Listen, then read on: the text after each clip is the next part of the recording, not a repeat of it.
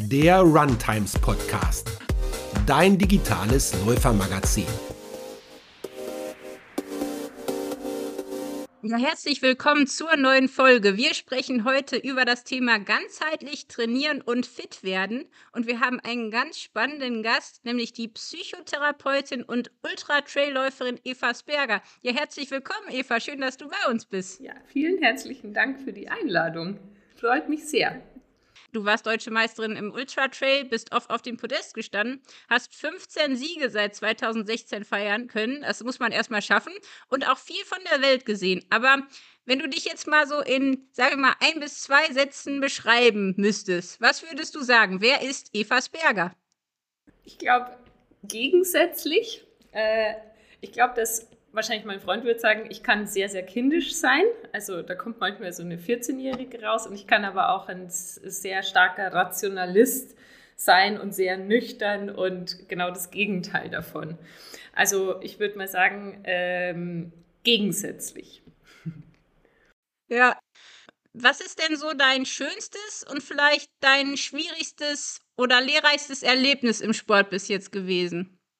Also am schönsten kein Wettkampf, sondern am schönsten im Sport würde ich sagen, so meine gemeinsame Tour, die ich mit meinem Partner gemacht habe, von äh, der Zugspitze nach Chamonix.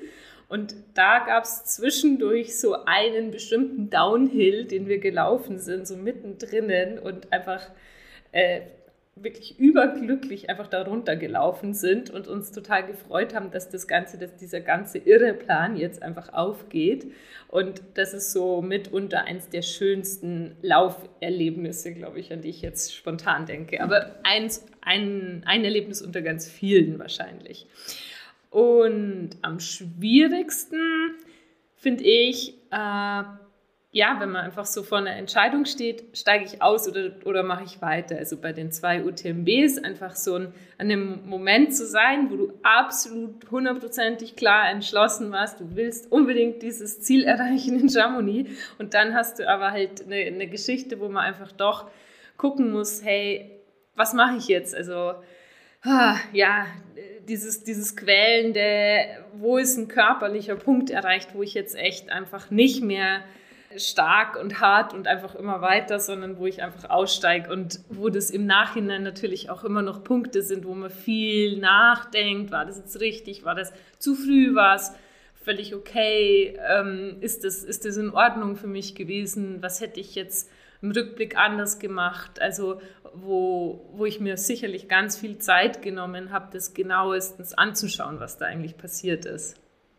Kannst du da ein bisschen mehr zu erzählen zu dem Rennen? Also ich habe äh, den UTMB zweimal versucht. Das ist ja eben 170 Kilometer mit 10.000 Höhenmeter um den Mont Blanc. Und ich bin das erste Mal reingegangen nach einem Riesenerfolg beim Großglockner, äh, wo ich quasi mit einer Stunde Streckenrekord geknackt und so weiter. Also wirklich auf einer Welle von absolutem Erfolg, Selbstvertrauen und so reingegangen bin in UTMB und dann einfach dementsprechend mit dieser Stimmung, von dieser Stimmung getragen, losgerannt oder losgelaufen und einfach irgendwann völlig gegen eine Wand gerannt bin. Also einfach, da habe ich, glaube ich, echt überzogen, so mit, wie ich das angegangen bin. Und ähm, genau, das war so das, das erste Mal. Und dann habe ich es, also 2020 ist ja dann eben ausgefallen. Da sind wir dann eben privat organisiert nach Chamonix gelaufen und sind da einfach. Und das war dann die Aktion, die so schön war. Genau, genau. Also ein ganz, ganz positive Erinnerung da, halt eben auch in dieser Kirche anzukommen, mitten in Chamonix. Und dann eben 2021 bin ich dann nochmal wieder an den Start gegangen, bin es komplett anders angegangen. Also so äh, zwischendurch ist man in Comayeur und ich habe jetzt mal geschaut, ich bin da fast, ich glaube, eine Viertelstunde später oder so angekommen als im ersten Jahr. Also wirklich viel ruhiger, viel langsamer angegangen. Aber trotzdem, da hat mich halt eine körperliche Geschichte dann so völlig rausgeholt. Ähm, genau, und jetzt eben dieses Jahr ist das dritte Mal, dass ich es jetzt nochmal anpacke und wieder schaue, was wird jetzt diesmal passieren. Ja, ja, das ist spannend. Also psychologisch und körperlich spannend, sicherlich. Ja, sicher beides. Ja, es ist ja auch ein Lauf, wo eigentlich alle mal hinwollen, ne? Ja, also ich weiß gar nicht, ob man es haben muss. Also es ist in, in einer Hinsicht gar nicht mein Ding, weil es einfach zu laufbar eigentlich ist und mir gar nicht so entspricht als Strecke. Ich mag eigentlich schwierigere Sachen gern laufen. Aber ich finde schon, und manchmal ist ja, es ist halt sehr gehypt irgendwie, es ist halt sehr viel los und, und, und sehr vermarktet auch und hat vielleicht so einen persönlichen Touch nicht mehr.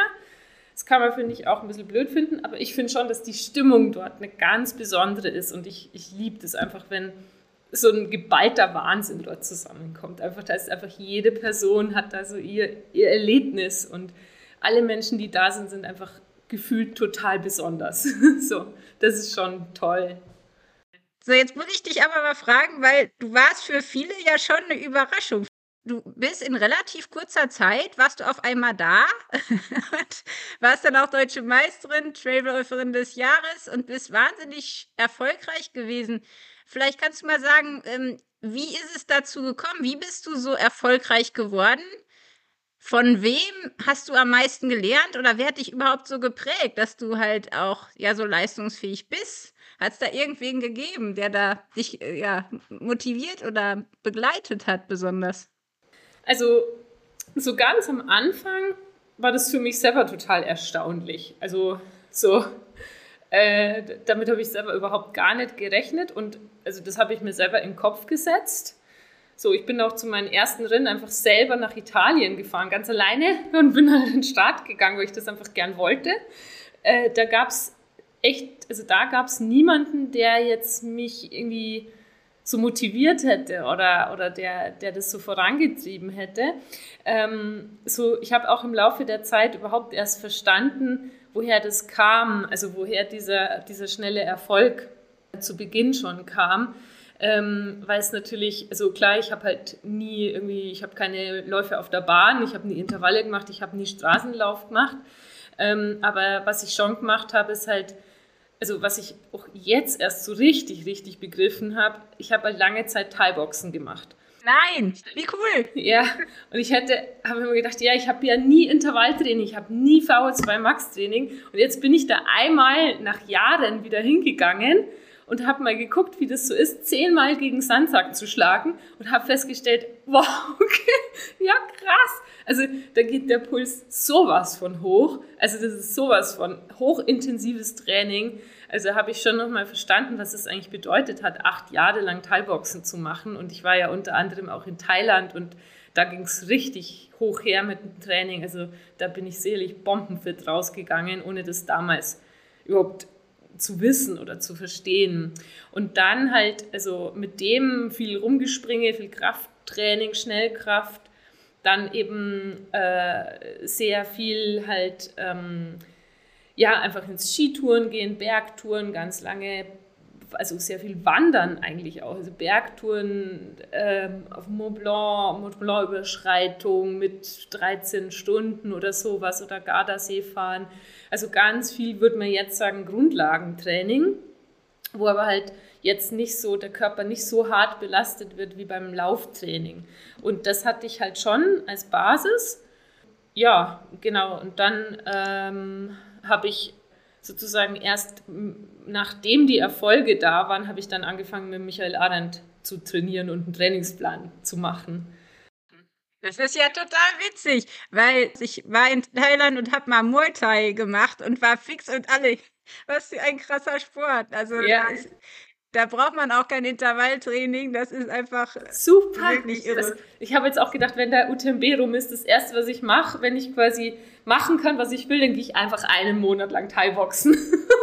Sehr schön, sehr schön. Nee, echt ein super Ganzkörpersport, ne? Ja. Also, aber machst du jetzt gar nicht mehr neben dem Laufen auch so ein bisschen irgendwie, also geht nicht, ne? Weil ich habe es mal versucht, so bei meinem Trainer zu platzieren, also den ich jetzt habe der fand das jetzt nicht so die allerbeste Idee leider. Komisch. Ja. Äh, witzig. Ja, ich finde das so interessant. Die Anna Hana hat ja einen Jujutsu-Hintergrund, ne? Also ah. irgendwie, scheinbar ist es so okay. der Kampfsport-Background gar nicht so verkehrt. Vielleicht inspiriert das ja nochmal die einen oder den anderen. ja, sicher ist es mega viel rumspringen auch, ja. Und also auf den Matten und so, da Trittsicherheit gewinnt man da sicherlich schon. Ja, viel. Ja, und auch so eine gute Körpermitte, ne? Also ich, also alle, die ich kenne, die das machen, haben einfach ein sehr starkes Zentrum und das hilft natürlich gerade beim Downhill wahrscheinlich auch extrem. Ja. Und keine Angst vielleicht auch. Also ich meine, da muss man ja auch ein paar Schläge reinstecken. Ja, ja, no pain, no more tie ist so der Spruch, genau. Ja. Ach, lustig. Äh, ja, aber sag mal, wann hast du denn mit dem Laufen jetzt angefangen? Also, wie ist die Zeitspanne vom Anfang zum ersten Erfolg gewesen? Also, ähm, Wettkämpfe habe ich angefangen 2015. Da habe ich drei Läufe, zwei, zwei, glaube ich, mitgemacht. Und dann die äh, in 2016 habe ich fünf Wettkämpfe gehabt und fünfmal gewonnen. Also äh, den äh, Innsbruck Trailrunning Festival, die 40 Kilometer, und bin da quasi überhaupt nicht erwartet und habe mich gefreut, wie, wie dieses ganze Rennen einfach nur durch. Ich habe gedacht, krass, was passiert denn hier? Ich, ich, bin ja ganz vorne. Was ist denn da los? So, und dann Wahnsinn. den UTLW, den ja mein Freund organisiert, wo ich ihn auch das erste Mal gesehen habe und kennengelernt habe wo, wo ich dachte, boah, krass, also das ist eins der beliebtesten deutschen Rennen und da, wenn man da gewinnen könnte, das wäre der Wahnsinn und das ist halt auch passiert. Dann hat irgendwer gesagt, du, jetzt meldest dich mal beim Chiemgauer 100 an, einen Monat vorher. Und dann habe ich das gemacht und habe das auch gewonnen. genau, und dann, also, ja, und also da war halt so dieses, da ging so diese, diese Serie los, so, genau.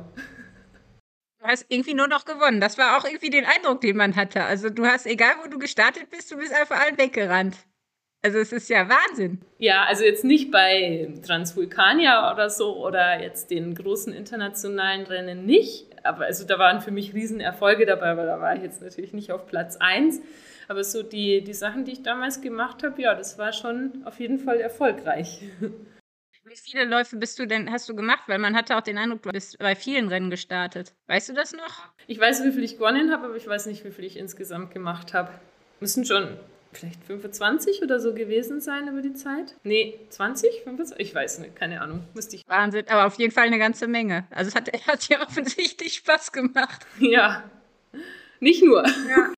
Ja, genau. Die schwierigen Momente. Jetzt ist natürlich besonders spannend, dass du Psychotherapeutin bist.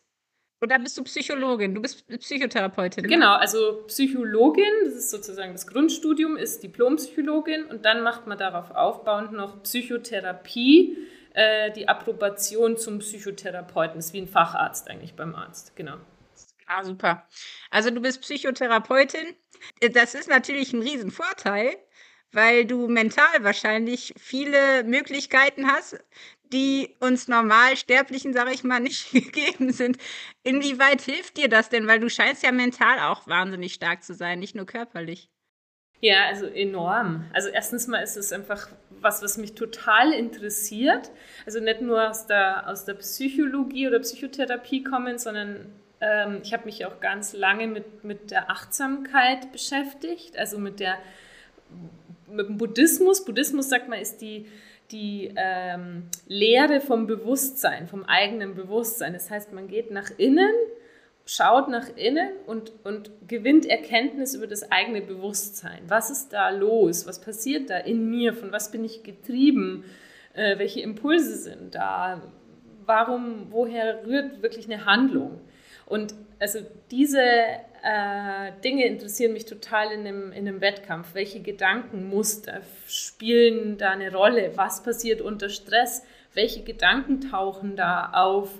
Ähm, so, wie schaffe ich es dann, mich quasi äh, von, also die, also wie sehr schenke ich den Glauben? Wie sehr ist es einfach so, was meine Gedanken sagen? Oder wie sehr schaffe ich es tatsächlich noch, das in der Beobachterposition zu halten und wahrzunehmen und ähm, so auf eine andere Ebene zu, zu kommen oder trotzdem unabhängig davon zu handeln.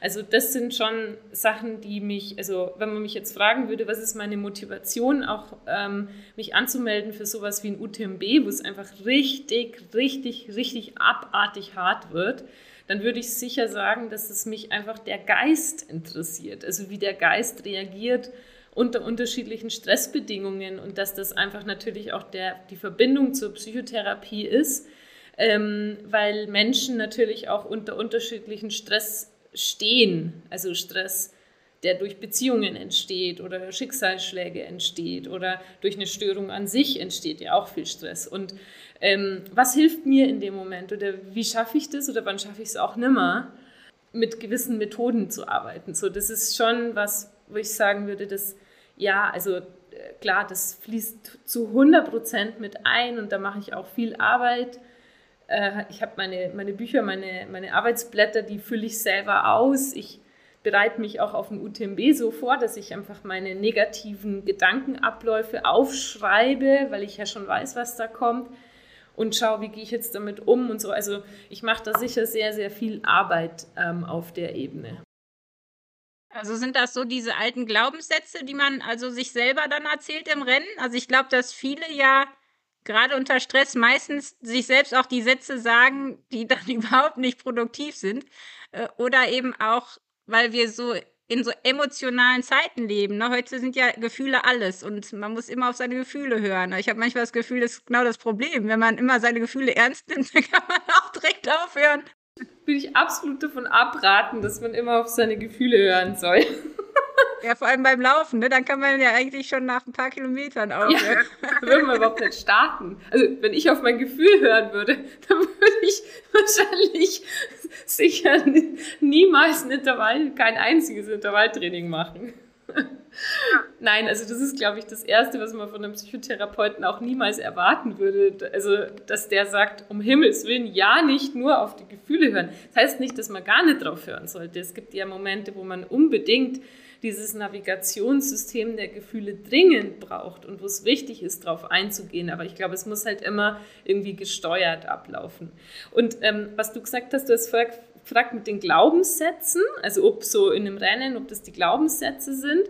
Und äh, ja, weil die Sache, die das Gehirn sicher nicht tun wird, ist äh, kreativ sein mit neuen Sachen. Das bringt sicher nichts Neues, weil es steht ja sowieso total unter Stress.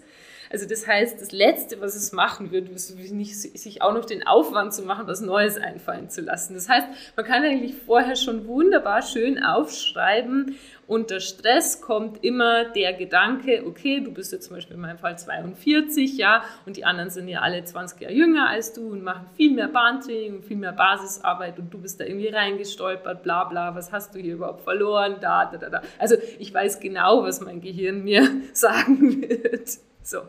genau. Und darauf gibst du dann quasi Antworten, die du vorher schon sozusagen dir, also übst du dir diese Antworten darauf vorher dann schon ein oder wie machst du das dann im Rennen? Also wenn diese Sätze kommen, weil die haben wir ja alle irgendwo und die sind ja sicher auch alle ziemlich ähnlich, wenn man mal genauer hinguckt. Ja, also es klingt logisch, dass man eine Antwort gibt, aber da würde ich vorsichtig damit sein. Weil wann immer ich eine Antwort, also sozusagen ein inneres Ping-Pong, man vergleicht das in der Psychotherapie mit einem Schachbrett. Also da gibt es sozusagen die eine Seite, die schwarze Seite und dann kommt die weiße, die aber sagt, ja, nein, aber so und so, jetzt schauen wir doch mal, du bist doch auch gut und du hast doch deine eigenen Dinge, die du gut kannst. Das würde ich nicht machen, weil dann habe ich nämlich doppelt so viele Gedanken. Ja, das ist ja wieder anstrengend. Auch. Genau, das ist anstrengend, das ist Kampf. Und es wird man eben auch in der Achtsamkeit nicht so machen, sondern es geht eher um das Prinzip von, das nennt sich Diffusion, also sozusagen ein, ähm, die Gedanken beobachten und in der Beobachterposition bleiben zu können und zu wissen, das ist ein Gedanke. Den habe ich so schon erwartet. Also sozusagen eine Akzeptanz, eine freundliche Akzeptanz von dem, was da abläuft. Der die, diese Gedanken versuchen ja einfach nur, mich davor zu schützen, dass ich mich total über, überbelaste. Ja? Das, die tun ja, wollen ja eigentlich was Gutes. So. so also ich kann die ja. einfach sein lassen, wie so meine Monsterchen, die ich mit an Bord habe, die dürfen da gerne sein. So, wie so die Metapher vom Busfahrer, ja, der lässt einfach unterschiedliche Gäste einsteigen, manche findet er halt doof oder die randalieren da, aber er kann ja trotzdem weiter Bus fahren, so. Und ich kann auch weiter Schritte machen, so da hinten passiert halt irgendwas oder in meinem Geist passiert was. Also mich sozusagen nicht damit zu identifizieren und die Geschichte zu glauben, sondern einfach es ablaufen lassen und zu wissen, das sind Gedanken, die sind da.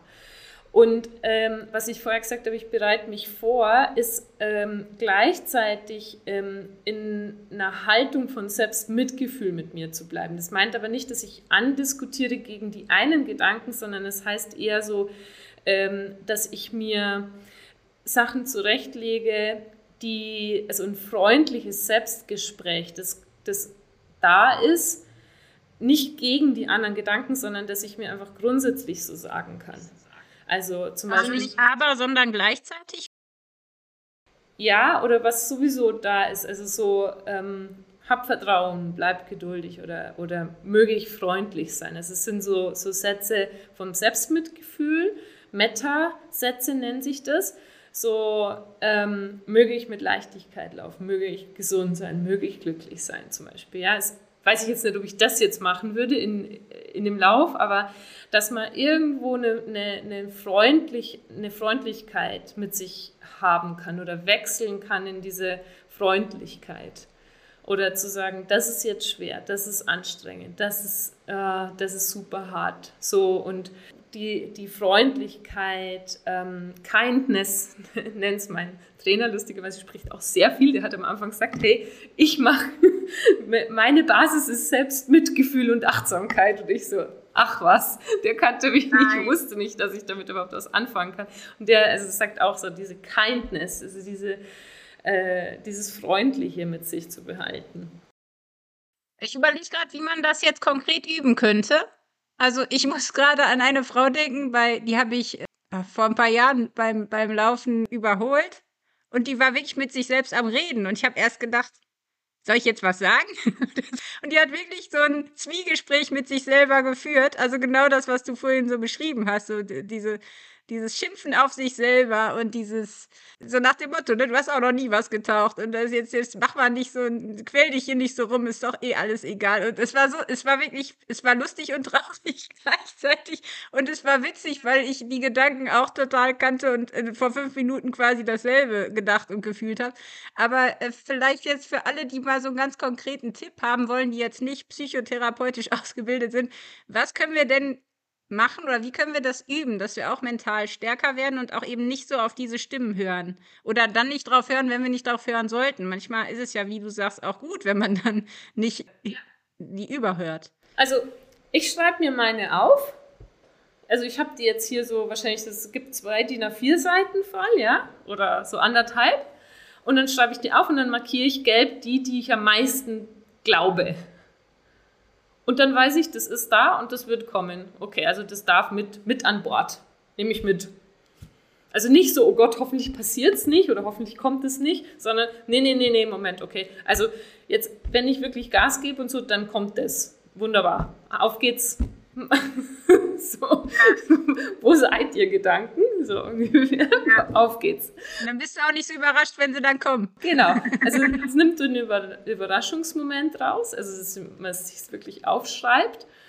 Und ähm, zu wissen, das ist normal, ja, das ist ein Stresssymptom. Also nicht, dass man es weghaben will oder dagegen ankämpft, sondern einfach ein freundliches Akzeptieren, dass das so ist und sich auf die Sachen konzentrieren, die ich in meiner Macht habe und in meiner Kontrolle habe. Also was, was passiert, wenn ich diese Gedanken habe, also was kann ich tun? Ich kann Schritte machen, ich kann ruhig atmen, ich kann trinken und essen. Das ist mein Plan.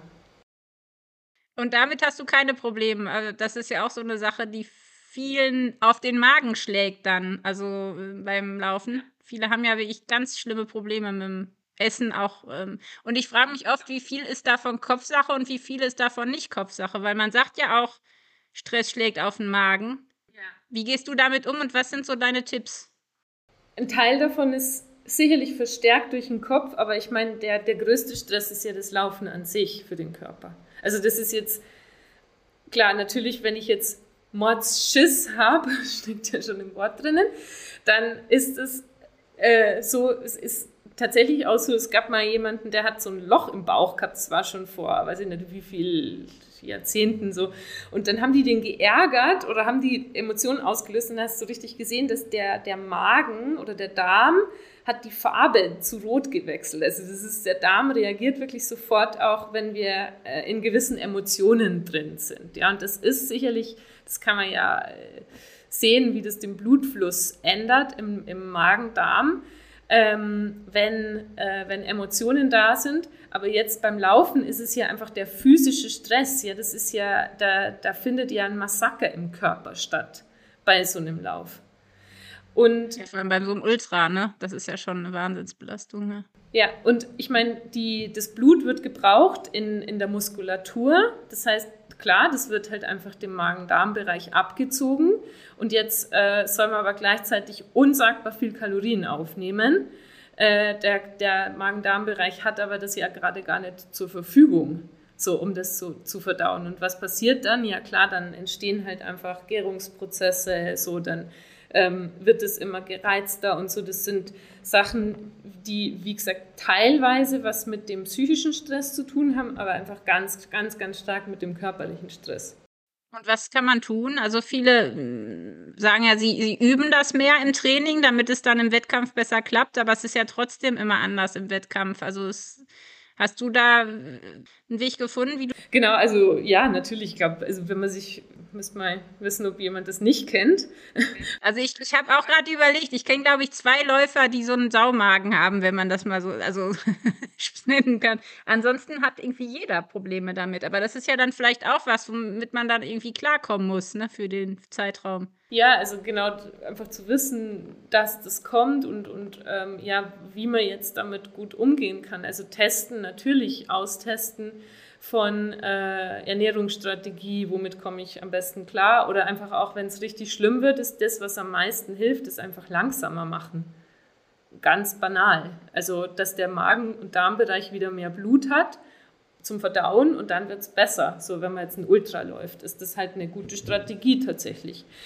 Ähm, genau, aber ansonsten einfach, ja, es ist ein Stück weit auch so, da ich glaube, den Rückschluss, den man nicht machen darf, ist, okay, das oder das habe ich jetzt gegessen von der Station und das war der Grund, weil, also klar, verträgt man vielleicht manche Sachen gar nicht oder machen es noch viel, viel schlimmer, aber ähm, wer weiß, ob es jetzt nicht was anderes auch ausgelöst hätte, also ob es jetzt dieses oder jedes konkrete Lebensmittel war oder ob es einfach dadurch war, dass der Magen-Darm-Bereich halt total überreizt ist und dann halt einfach nicht mehr klarkommt. Du hast bestimmt dann auch viel ausprobiert. Ich meine, du sagtest ja schon, du hast relativ schnell so oft gewonnen und dann erst irgendwie angefangen, das professioneller zu machen, auch mit dem Trainer. Vielleicht nimmst du es mal ein bisschen mit auf die Reise. Was waren denn so die beklopptesten Sachen, die du je probiert hast, um irgendwie schneller oder länger laufen zu können? Und was war was total Hilfreiches, Konkretes? Okay. Also sicher total hilfreich war, wo ich manchmal lacht mein, macht mein Freund sich ein bisschen lustig über mich, weil ich mich so ins Detail verliere und mich einfach mit einem Scheiß beschäftige. Das ist genau zum Beispiel diese Magen-Darm-Geschichte. Ja, da habe ich meinen australischen Professor angeschrieben, der Studien macht zum Ultralaufen und äh, wie, wie der Darm reagiert, ja. Und da hat er sich furchtbar lustig gemacht und hat gemeint, ich verkünstel mich. Und ich fand es wahnsinnig hilfreich für mich, dieses, das zu verstehen, also diese Zusammenhänge zu verstehen.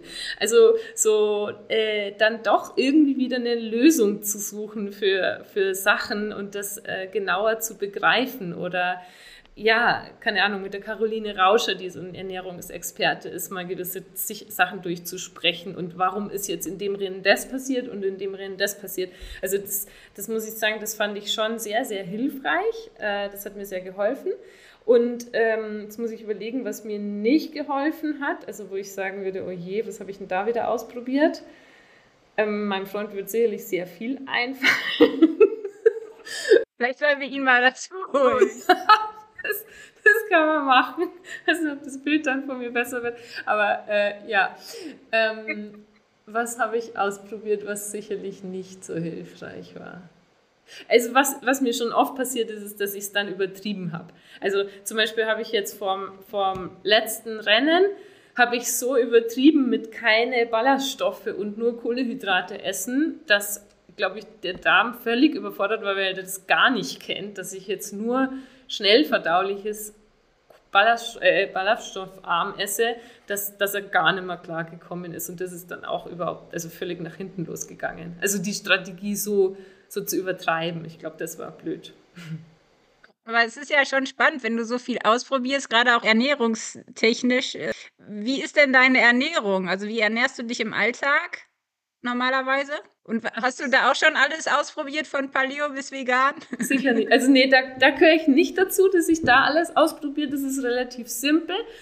Ich glaube, das ist dem geschuldet, dass ich meistens wahnsinnig viel Hunger habe und einfach nur esse, was da ist. So, allein deshalb bin ich nicht so wahnsinnig wählerisch.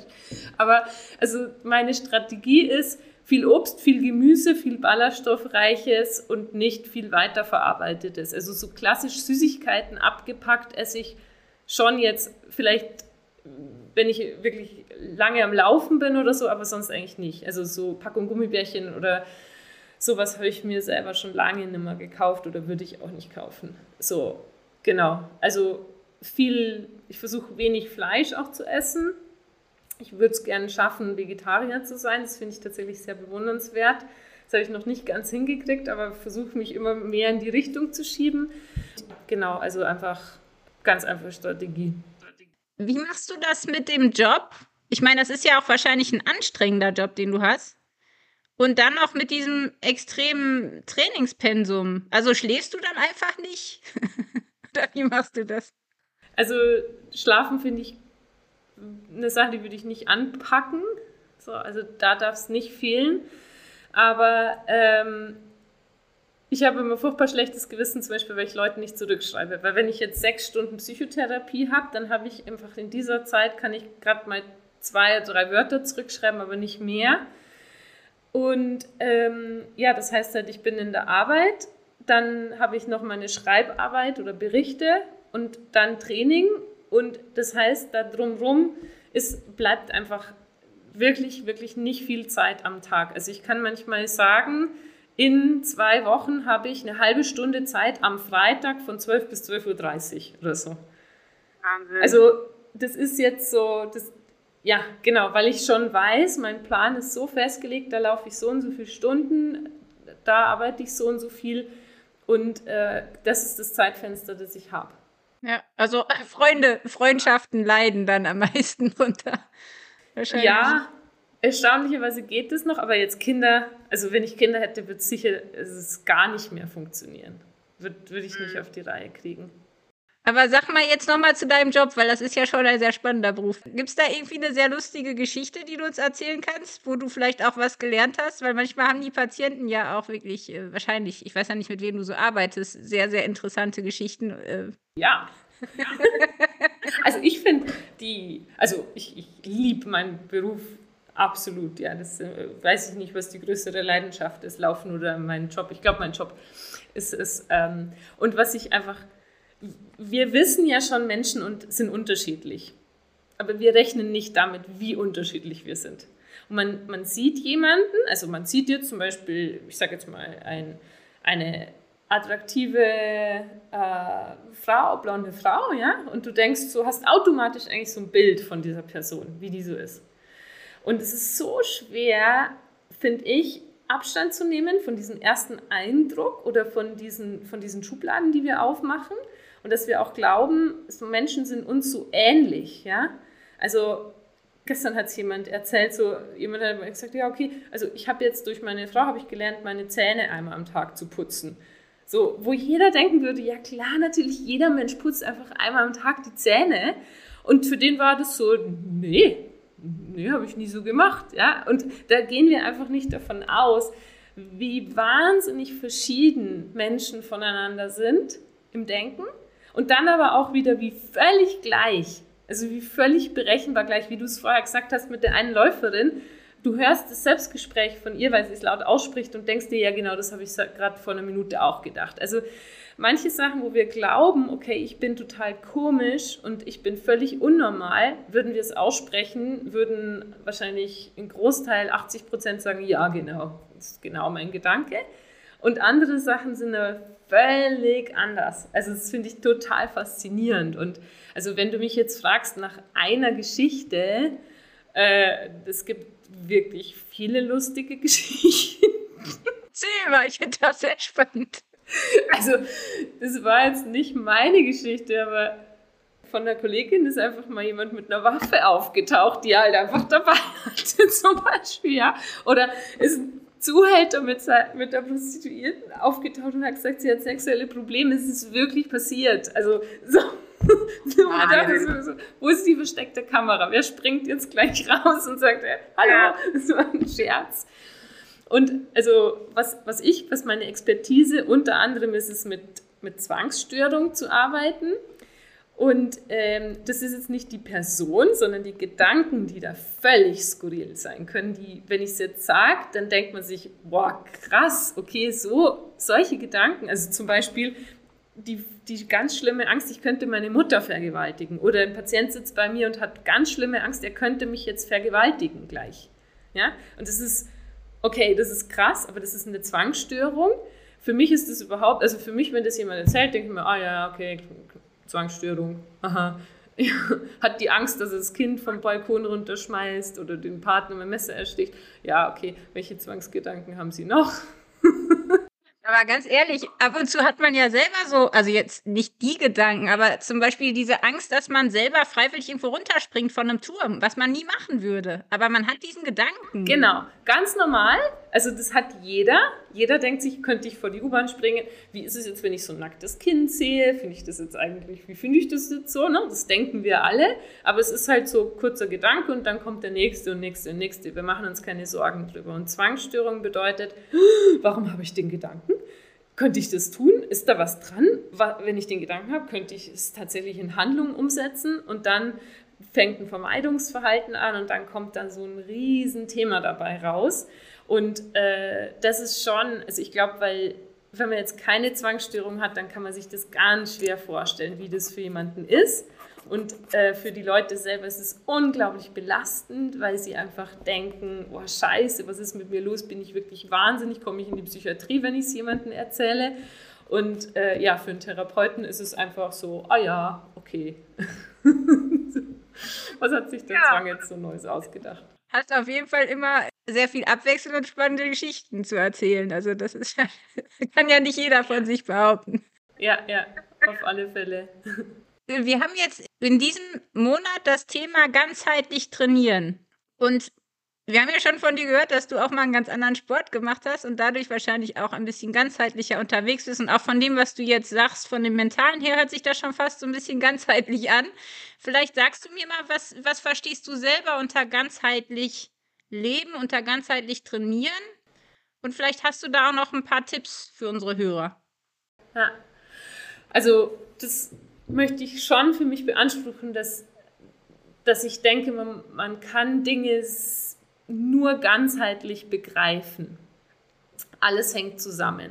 Also ich, ich, weiß schon immer gar nicht, was ich für eine Antwort geben soll, wenn mich jemand fragt, ist das körperlich oder psychisch? Weil das, das ist einfach nicht zu trennen. Also das hängt natürlich eins zu eins miteinander zusammen. Das sind keine getrennten Systeme. Und für mich heißt ganzheitliches Training, dass da eine Rolle spielt natürlich meine Gedankenabläufe, meine Motivation, was sind meine Werte, wie gehe ich damit um, wie bewusst bin ich mir darüber.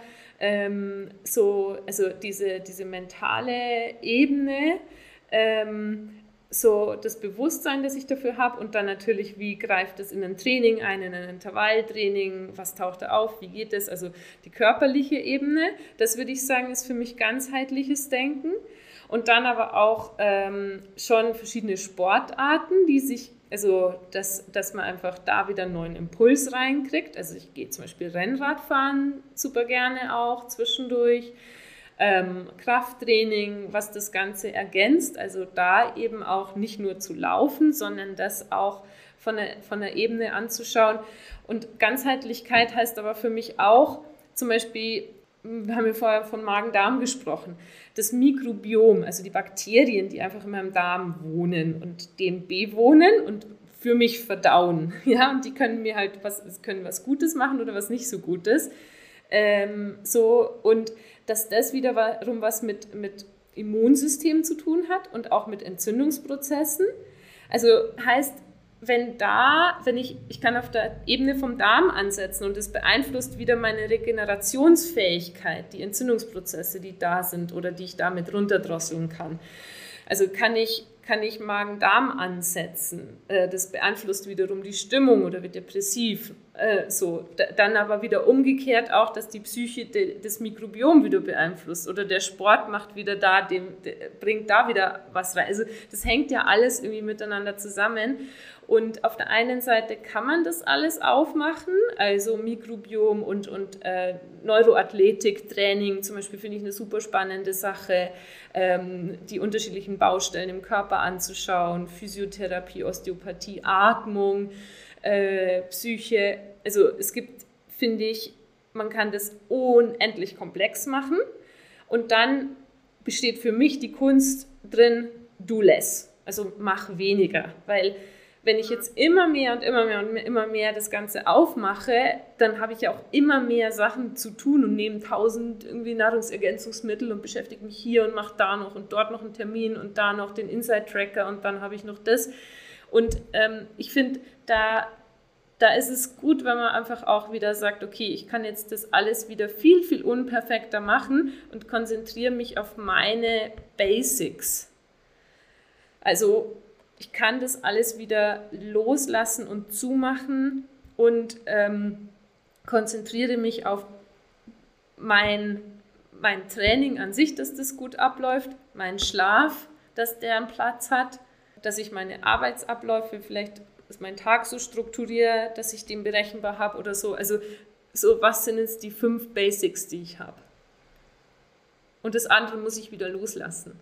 So gar nicht so einfach, wenn man ein Mensch ist, der in die Tiefe geht und auch gerne alles unter Kontrolle haben will. Ne? Das ist sehr schwer. Also auf der einen Seite dieses tiefe Auseinandersetzen mit Dingen, was ja dazu führt, dass man zu großen Erkenntnissen kommt, wie in deine Geschichte mit dem, mit dem australischen Professor. Das ist ja super, wenn man dann endlich eine Lösung findet. Aber ich finde, das ist genau diese Balance, die oft so schwer ist. Also die Dinge ernst zu nehmen, an sich zu arbeiten, aber nicht zu übertreiben. Und das ist so ein schmaler Grad immer. Boah, ne? Total. Das finde ich eine riesengroße Herausforderung. Und da muss ich auch jeden Tag ist das so, dass ich mir überlege, hey, so, okay, will ich das jetzt noch dazu nehmen oder ist das einfach, kann ich das weglassen? Und also so, ich führe quasi zwei innere Listen. Die eine ist eine To-Do-Liste oder was ich machen könnte und die andere ist eine Let-it-be-Liste. Also was willst du sein lassen? Wo kannst du loslassen? Was passiert, wenn du es jetzt nicht tust? So. Und na, weil du gerade gesagt hast, wir wollen einfach die Dinge kontrollieren. Ja, das wollen wir alle. Also so, da glaube ich, sind wir wieder alle gleich dass wir einfach gerne, natürlich, wer hat denn gerne, dass es unkontrolliert ist? Also, dass jetzt was unkontrolliert Blödes passiert, das wollen wir natürlich alle nicht. so.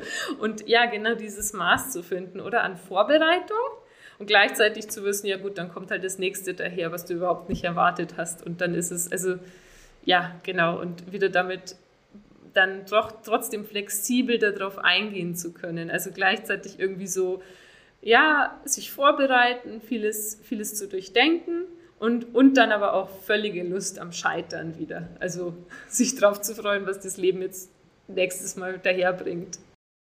Wie machst du das dann? Also hast du für dich so ein Limit an Dingen, die du einfach mal ausprobierst, neben der Struktur? Also, weil du auch sagst, es, ist ja auch schön, mal was auszuprobieren oder manchmal muss man es auch einfach, weil es kommt ja jede Woche, man kriegt ja, das ist ja eine Reizüberflutung ohne Ende. Also, wenn man mal sieht, was man alles machen könnte, um noch schneller zu werden oder um noch besser auszusehen oder um noch jünger zu sein oder was weiß ich. Also, es gibt ja jeden Tag irgendwelche neuen vermeintlichen super Foods und super Techniken und super äh, Hilfsmittel. Hast du da für dich so, dass du sagst, okay, ich mache einmal pro, was weiß ich, Woche ähm, probiere ich irgendwas Neues oder einmal im Monat oder machst du das ganz spontan oder was ist es zur Zeit, was du gerade ausprobierst? Also ich probiere meistens zu viel aus, bis ich dann wieder vor eine Wand laufe und merke, scheiße, ist mir alles zu viel. Dann habe ich, erinnere ich mich wieder, ah, scheiße, okay, also war wieder der Fehler, du hast wieder gedacht, probieren wir mal aus, hey, coole Idee, machen wir noch, das kriegen wir schon irgendwie hin. Und hast nicht erwartet, was es dann wieder so ein Zeitaufwand bedeutet. Also ich neige dazu, dazu offen zu sein. Und ähm, ich mach's, ich stecke mich ab und zu mal in einen Meditationsretreat. Das heißt, jetzt war ich vor, weiß nicht, vier, fünf, sechs Wochen oder so, vier, fünf Wochen, in äh, einem Retreat. Das heißt, man tut nichts. Also man steht um 6 Uhr morgens, nein, stimmt nicht, man sitzt um 6 Uhr morgens schon da und ähm, tut nichts, man atmet. Und zwar ausschließlich. Und dann geht man eine halbe Stunde, so ganz langsam und dann sitzt man wieder. Und das macht man bis abends 21, 30. Das heißt, man tut einfach nichts. Man redet auch nicht, man hat keinen Internetzugang, kein Handy, kein gar nichts, keine Bücher, kein Lesen, kein Gespräch, gar nichts. Nichts, nichts, nichts. So, und da es ist so eine Zeit, wo man merkt, so, ich könnte ja, ich könnte draußen laufen, ich könnte, ich könnte dieses, ich könnte mich damit beschäftigen, ich könnte noch das bestellen und so, was der Geist die ganze Zeit macht. Und da übt man das einfach ja, fünf Tage am Stück einfach loszulassen. Alles. Ich könnte noch Wasser holen, ich könnte mich anders hinsetzen, ich könnte mitschreiben. Einfach, egal was kommt, man lässt es einfach los, pauschal. Und das hilft mir dann, äh, ja, mal zu merken, was ist jetzt passiert, wenn man das so tut. Im Zweifelsfall kommt man da raus und ist wirklich völlig geerdet, konzentriert und ruhig und denkt sich so, oh, okay, das, das einfach dieses Paradox of Choice, also dass einfach diese Riesenauswahl einfach uns überhaupt nicht glücklich macht. Zum Abschluss, wie gehst du damit um, wenn Rückschläge kommen? Also gerade nach diesen vielen Erlebnissen, wo alles so gut lief und dann geht was nicht. Also ich frage deswegen, weil ich selbst und auch viele, die ich kenne, dann schon in diese Erwartungshaltung kommen, okay, also man hat schon Angst fa quasi fast vor dem nächsten Rennen. Weil was ist, wenn mein Körper mich wieder im Stich lässt? Was ist, wenn es wieder nicht klappt? Diese enorme Angst vorm Scheitern. Also gar nicht so sehr, was die Erwartung vielleicht von anderen betrifft, sondern einfach nicht mehr so diese Verbindung zum Körper zu haben, dass man wirklich Vertrauen hat, dass der Körper das schon alles schafft und dass alles gut wird. Weil du hast es ja auch erlebt. Du bist ja auch schon ein paar Mal vor die Wand gelaufen. Wie, wie rappelst du dich wieder auf? Wie findest du dann wieder den Weg raus aus diesem Gedankenkarussell? Finde ich ein wirklich, wirklich herausforderndes Thema. Weil klar, am Anfang hat man ja über, also keiner erwartet was von einem. Das heißt, man kann eigentlich nur ja, gewinnen, weil, also gut, man könnte jetzt schon irgendwie auch in einem einzelnen Rennen versagen, aber wenn man jetzt einen Erfolg hat, dann erwartet es keiner, super. Aber irgendwann ist es natürlich so, dass die Leute das von einem erwarten, du gewinnst eh. Also, ha ja, okay, Eva Sperger kommt. Also klar, Platz 1 ist klar, so ungefähr. Und das heißt, man hat ja eigentlich nur noch was zu verlieren und wenn das dann, natürlich wird es aufhören. Also äh, so, ich glaube, es gibt keinen Sportler, der immer nur Erfolg hat. Also, glaube ich, ist nicht so. so. Das heißt, ich habe mir so gedacht, okay, das, da bist du jetzt in der nächsten Phase drinnen. So ist es anscheinend. Ja, okay, am Anfang ist es Erfolg haben mega und irgendwann ist es so, dass es sich gegen einwendet und dass man einfach äh, auch diese, dieses, ich laufe einfach, weil es mir total Bock macht, weil es spaßig ist, weil ich die Distanz noch nie gemacht habe. Das ist halt nicht mehr so und dafür eine riesen Versagensangst, so die Angst vorm Scheitern. Es gibt so ein Buch, das heißt The Brave Athlete.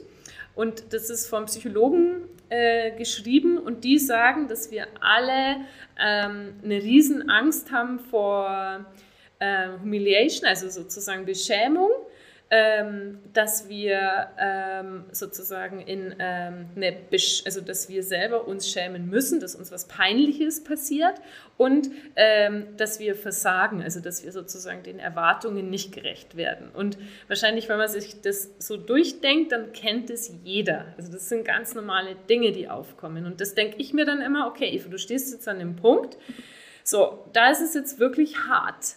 Und wie gehst du jetzt damit um? Das sind ganz normale Gefühle, das sind ganz normale Gedanken, die in so einem Moment aufkommen. Das ist normal.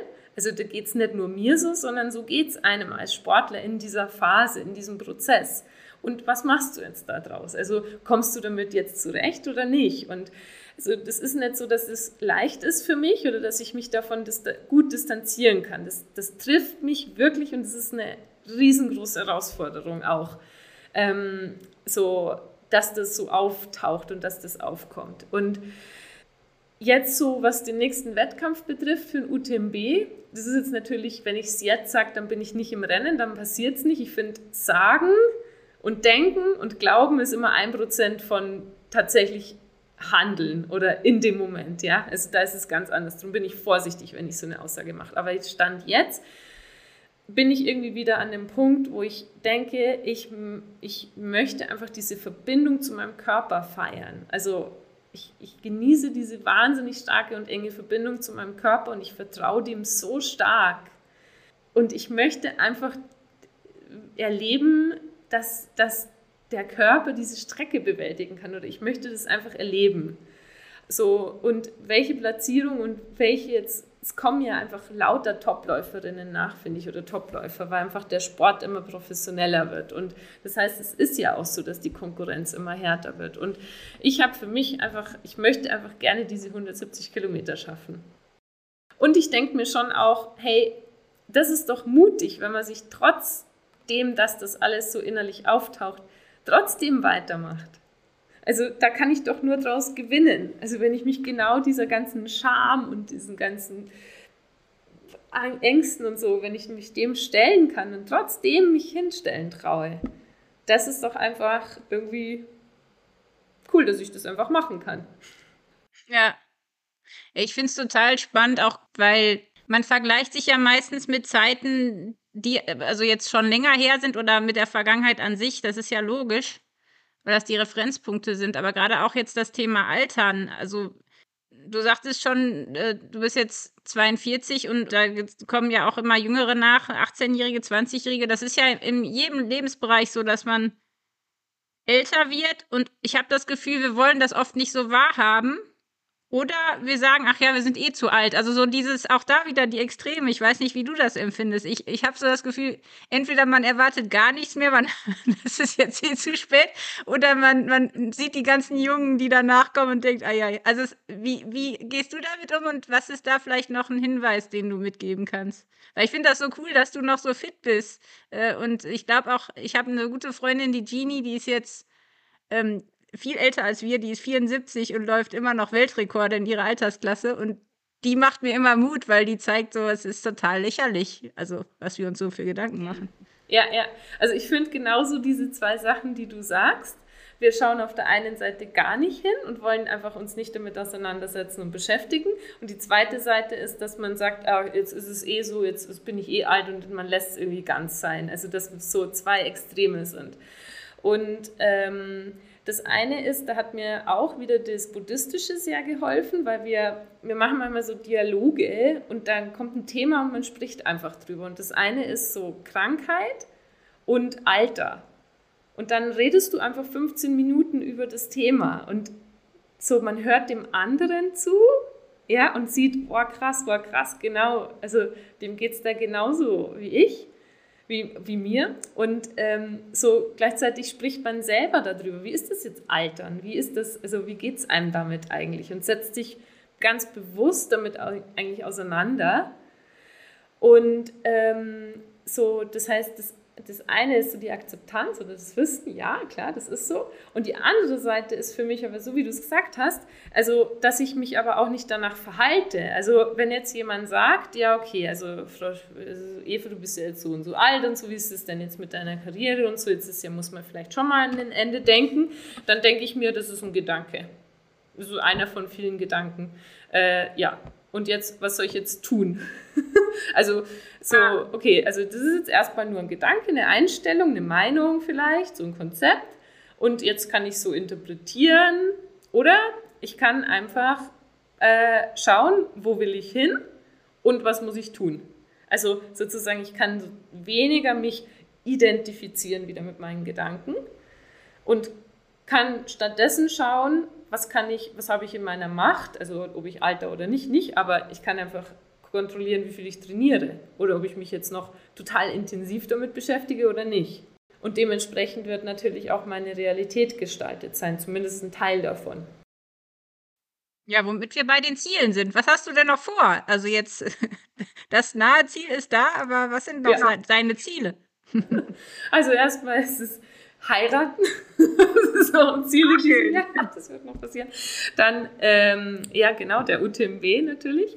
Und dann ist mein nächstes Ziel, die Hochzeitsreise zu planen und die hoffentlich möglichst verrückt zu gestalten nächstes Jahr. Und äh, wir haben verschiedene Ideen, aber es ist noch nicht ausgereift. Also das muss noch wirklich geplant werden und wird wahrscheinlich ein bisschen ein Planungsaufwand. Ähm, genau, also da, das ist ein Ziel von mir.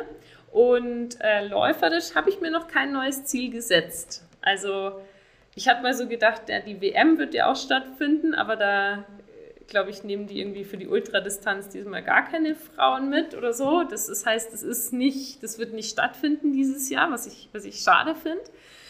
Und ansonsten habe ich gedacht, jetzt warte ich mal ab, was so, was so aufkommt, also wofür ich wieder Lust habe.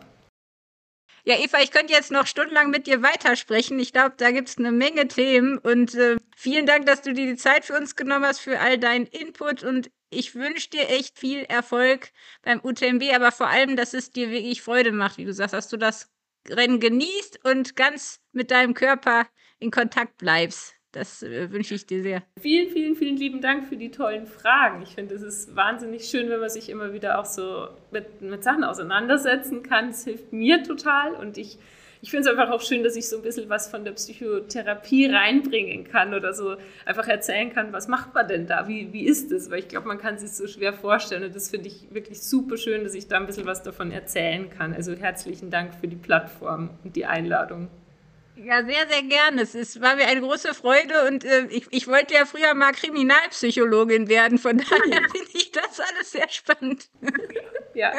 Für alle Läufer, die noch mehr über dich erfahren wollen, wir haben auch bei uns auf runtimes.de einen Steckbrief von dir mit Bildern und da findet man dann auch noch mehr heraus über dich. Also vielen Dank, Eva.